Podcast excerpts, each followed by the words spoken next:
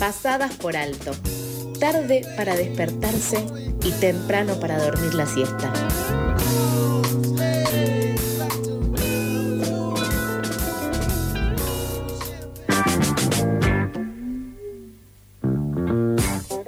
8 horas 32 minutos en la República Argentina y en la ciudad de Buenos Aires. Continuamos acá realizando la nota. eh, ya estaremos realizando una nota, perdón, se me trabó el cerebro.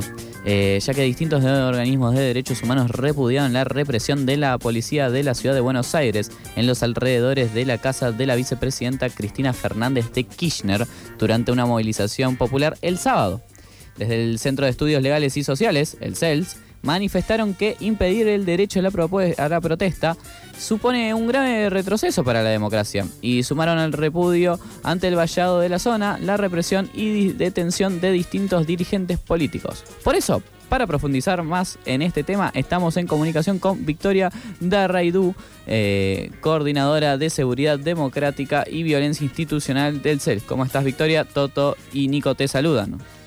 Hola, ¿qué tal? Buen día a ustedes y a la audiencia también. Buen día, Victoria. Buen día. Bueno, Victoria, quería empezar preguntándote un poco por qué consecuencias tiene que un gobierno habilite este accionar de la policía frente a una expresión popular, ¿no? Eh, como la que se vivió en estos días en las cercanías de la casa de la vicepresidenta.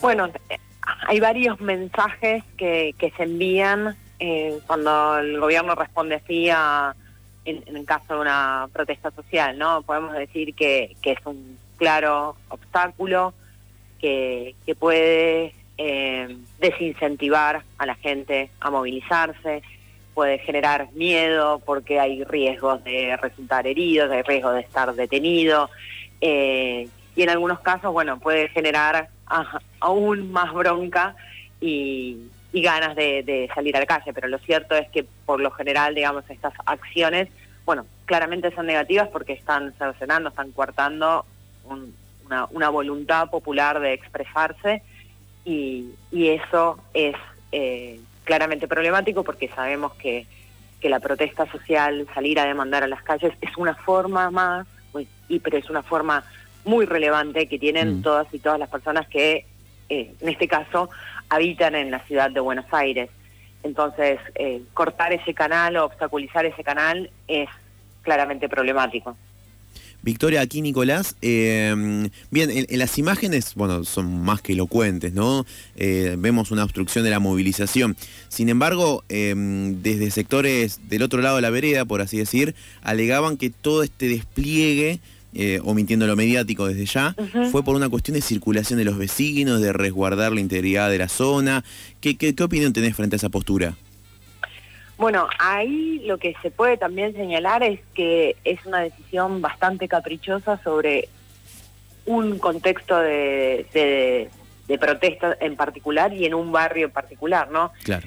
Porque esta problemática en, en otros lugares y también las hemos tenido en la ciudad extendidas en el tiempo y digo, no es no hay que irse en el tiempo atrás digamos en Mm. este momento nos encontramos con sucesivas marchas por ejemplo en la avenida del 9 de julio y esto no ocurre y ahí también hay vecinos viviendo eh, y, y podrían tener la misma demanda y sin embargo el gobierno no tiene la misma respuesta con relación también al vallado, hemos visto en otros casos instalación de, vallados, eh, pero en otros casos hay, una clara evidencia de que ese vallado sí se trataba de prevenir situaciones. No podemos tener a la cabeza la experiencia de las marchas contra, digamos, por la legalización de la interrupción del embarazo, que se acuerdan que en la Plaza de los dos Congresos había una parte de la plaza que se manifestaba por la promulgación de esa ley y otra parte de la plaza en contra. Bueno, ahí había un vallado, pero tenía que ver con justamente poder proteger la manifestación de dos demandas opuestas en un mismo momento, o sea, posibilitar que eso sucediera y proteger a las personas intervinientes. Ese es otro sentido, digamos, del vallado, distinto del de que se produjo en, en esta situación, que, que por un lado esta idea de eh, proteger a estos vecinos, que podría haber también eh, otras formas, o sabemos que es un momento, pero que se dan en un barrio eh, en particular y por otra parte también que podría ser una señal que así fue tomada por muchos de quienes manifestaron como una provocación porque no les permitían llegar a donde querían llegar. Ah, bien, Víctor, entonces vos en función de lo que decís, eh, decís que todo este despliegue fue por una cuestión meramente mediática.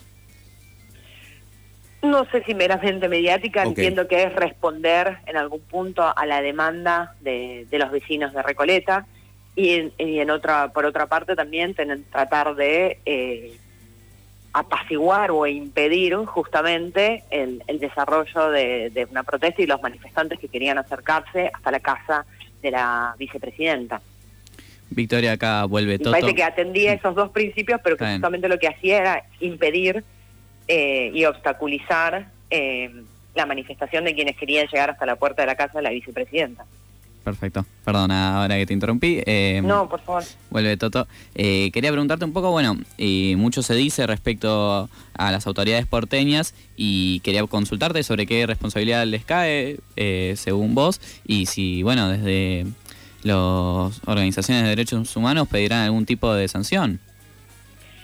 Mira, claramente la intervención de, la policía en este caso, como en otros muchos casos de la policía de la ciudad, eh, es represiva y abusiva en los contextos de protestas sociales y ahí tenemos eh, monitoreados muchos problemas en sus, intervenciones. En esta oportunidad se dieron algunos, pero digamos son repetidos los problemas vinculados a el uso desproporcionado de la fuerza y de las llamadas eh, armas menos letales, también la intervención de policías de civil sin identificación, digamos, esos son problemas reiterados en la policía de la ciudad interviniendo en manifestaciones públicas que además van en contra de lo que establece la ley de la ciudad, mm. eh, que justamente eh, tiene puntos muy relevantes para la protección de la protesta social.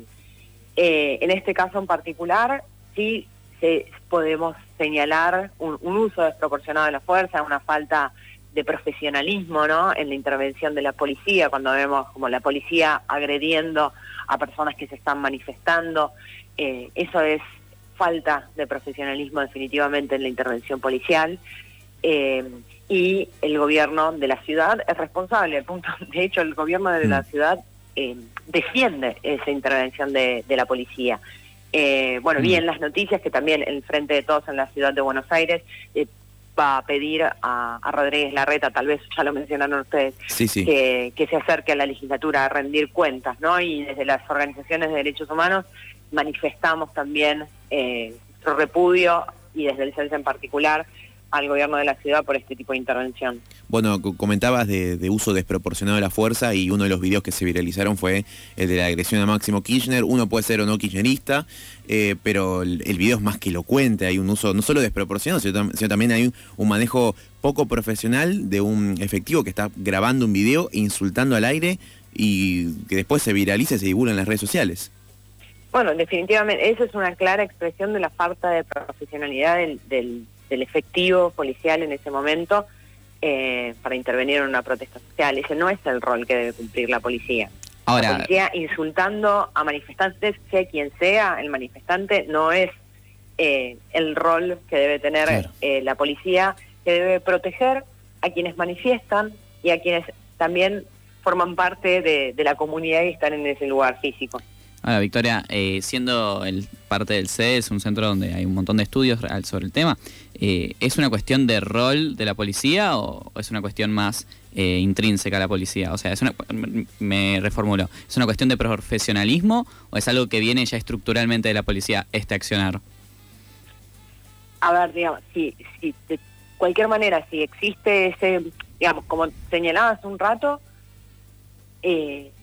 hay numerosos episodios de protesta social en la ciudad de Buenos Aires en los últimos años con la intervención de la policía de la ciudad, que podemos decir que es una policía nueva, aunque en rigor también recupera muchos efectivos de la Policía Federal, de la Policía Metropolitana, pero en sí es una institución nueva. Y hay eh, numerosos episodios, como señalaba hace un ratito, de, violencia y de, intervención desproporcionada, e inadecuada en el contexto de de protesta social. Eh, ese comportamiento eh, hay que modificar, digamos, no, no, no, no puede ser tolerado que la policía intervenga de esa manera. Ahora también por otra parte se supone que la policía tiene que estar formada para que eso no ocurra y, e intervenir de un modo profesional y para eso tienen una formación y capacitaciones eh, y demás. Con lo cual eh, es un problema de la policía de la ciudad, es un problema también porque el gobierno de la ciudad ordena a la policía que intervenga de esa manera.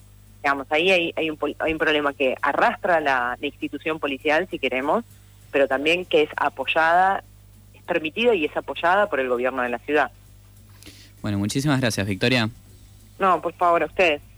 Hablábamos entonces con Victoria Darraidou, coordinadora de Seguridad Democrática y Violencia Institucional del CELS.